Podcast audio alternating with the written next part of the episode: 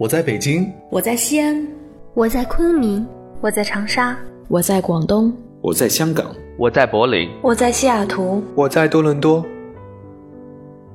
我们生活在不同的城市，我们来自不同的地方，我们从事不一样的工作，我们在不同的国家求学，我们隔着太平洋，我们横跨不同的时区。或许我们离你很近，或许我们离你很远，但我们在这里为你读英语美文，为你读英语美文，英语美文，为你读英语美文，为你读英语美文。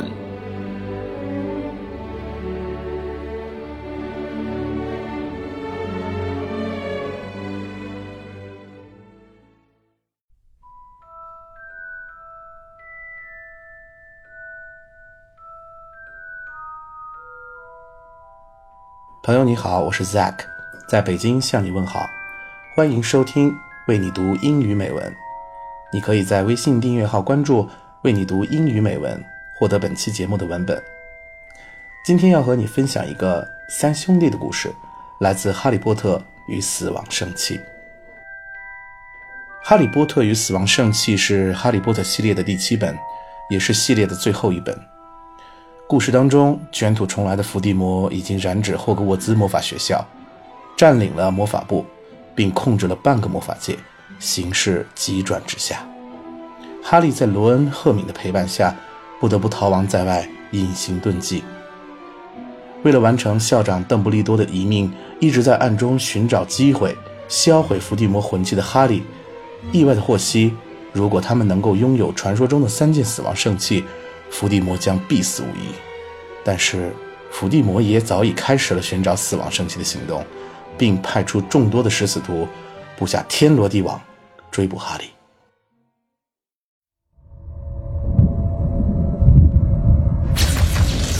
These are dark times, there is no denying. Tell me where he is. Our world has faced no greater threat than it does today. But you can't fight this war on your own, Mr. Potter.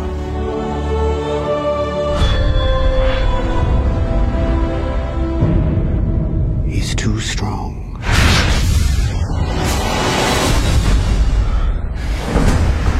We have infiltrated the Ministry. You have nothing to fear if you have nothing to hide. The longer we stay here, the stronger he gets. I must be the one to kill Harry Potter. We need to get off the streets, get somewhere safe. Let's say we get under cover before someone murders him. That way they won't know which Harry Potter is the real one. They are coming.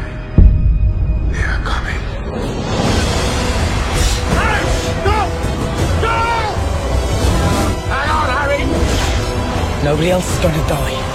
Not for me. We have to do something. You think I don't know how this feels? You don't know how it feels! Your parents are dead! You have no family!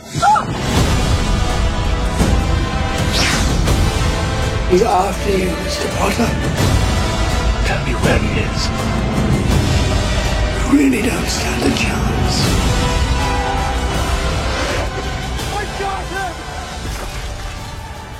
今天为大家带来的片段，就是在对抗伏地魔最后的关键时刻，哈利、罗恩和赫敏为了寻求最终战胜伏地魔的方法，而来到好朋友露娜的家中。不幸的是，露娜被伏地魔的手下，也就是食死徒抓走，并要挟露娜的父亲告知哈利波特的行踪。三兄弟的故事，就是在露娜的家中，为了搞明白三个死亡圣器的来历而讲述的故事。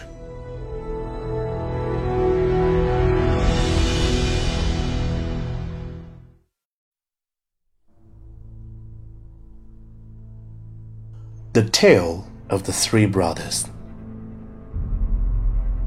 There were once three brothers who were traveling along a lonely winding road at twilight. In time, the brothers reached a river too deep to wade through and too dangerous to swim across. However, these brothers were learned in the magical arts and so they simply waved at their wands and made a bridge appear across the treacherous water. They were halfway across it when they found the path blocked by a hooded figure. And Death spoke to them. He was angry that he had been cheated out of three new victims, for travelers usually drowned in the river. But Death was cunning. He pretended to congratulate the three brothers upon their magic, and said that each had earned a prize for having been clever enough to evade him. So, the oldest brother, who was a combative man, asked for a wand more powerful than any in existence, a wand that must always win duels for its owner, a wand worthy of a wizard who had conquered death. So Death crossed to an elder tree on the banks of the river, fashioned a wand from a branch that hung there, and gave it to the oldest brother. Then the second brother, who was an arrogant man, decided that he wanted to humiliate death still further, and asked for the power to recall order from death. So death picked up a stone from the river bank and gave it to the second brother, and told him that the stone would have the power to bring back the dead. And then Death asked the third and youngest brother what he would like. The youngest brother was the humblest and also the wisest of the brothers, and he did not trust death. So he asked for something that would enable him to go forth from that place without being followed by death. And death, most unwillingly, handed over his own cloak of invisibility. Then Death stood aside and allowed the three brothers to continue on their way. And they did so, talking with wonder of the adventure they'd had and admiring Death's gifts. In due course, the brothers are separated, each for his own destination. The first brother traveled on for a week or more, and reaching a distant village, sought out a fellow wizard with whom he had a quarrel. Naturally, with the elder wand as his weapon, he could not fail to win the duel that followed. Leaving his enemy dead upon the floor, the oldest brother proceeded to an inn, where he boasted loudly of the powerful wand he had snatched from death himself, and of how it made him invincible.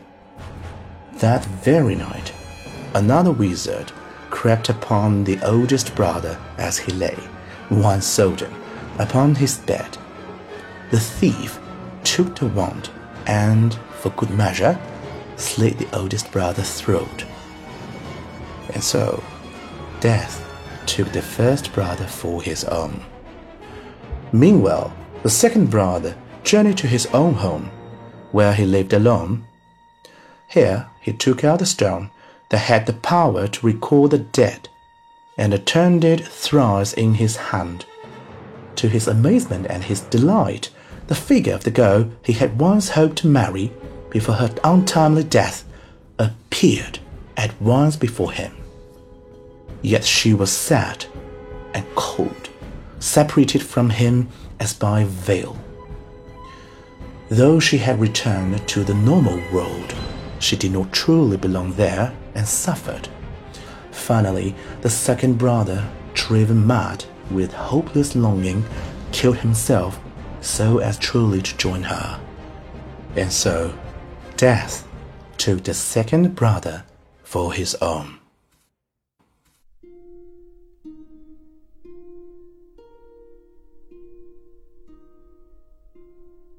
But though Death searched for the third brother for many years, he was never able to find him. It was only when he had attained a great age that the youngest brother finally took off the cloak of invisibility and gave it to his son.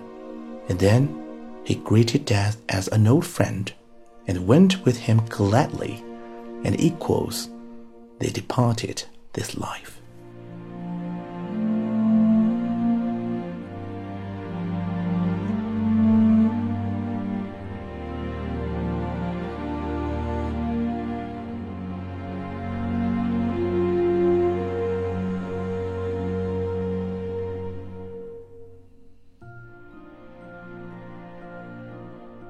感谢你收听今天的节目。